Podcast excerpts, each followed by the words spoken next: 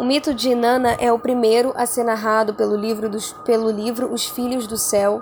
Isso porque Inanna é a face do feminino que representa o estado mais primitivo da criação.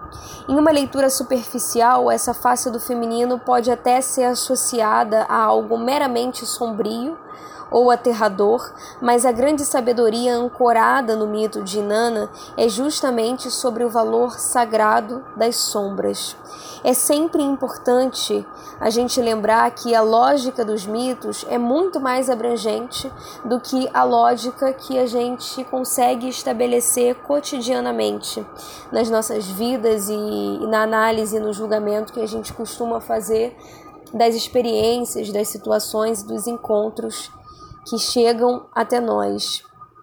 Mas é justamente por ter uma lógica específica e mais complexa que esses mitos se tornam atemporais e são também atemporalmente doadores de sentido e de sabedoria para a vida humana.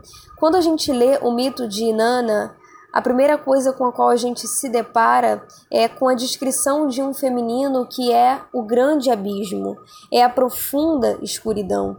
Então, ele realmente é uma coisa que mexe com a gente, porque vai na contramão de toda a cultura de superficialidade que foi criada em torno da figura do feminino. O mito, de cara, já te leva a um lugar ermo, escuro, desabitado, profundo, e ele te diz: esse é o lugar mais primitivo da mulher. Então, nós não viemos disso para nos tornarmos pouca coisa, tanto que de Inanna surge simplesmente todo o universo.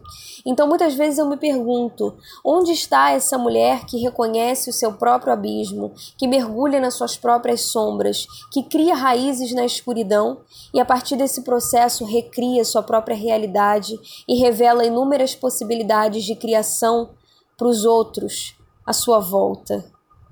Muitas de nós ainda estão adotando referenciais masculinos de potência e força, mas eu acredito que isso aconteça pelo simples fato de que muitas ainda desconhecem a potência e a força características do seu próprio feminino.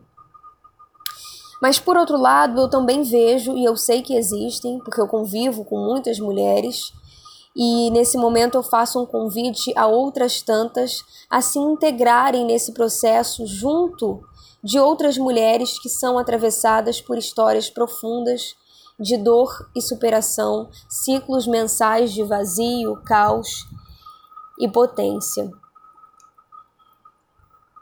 No próximo podcast eu vou falar um pouco mais sobre o vazio, o caos e a potência dentro do mito de Inanna e a sua conexão com o amadurecimento do feminino dentro da mulher.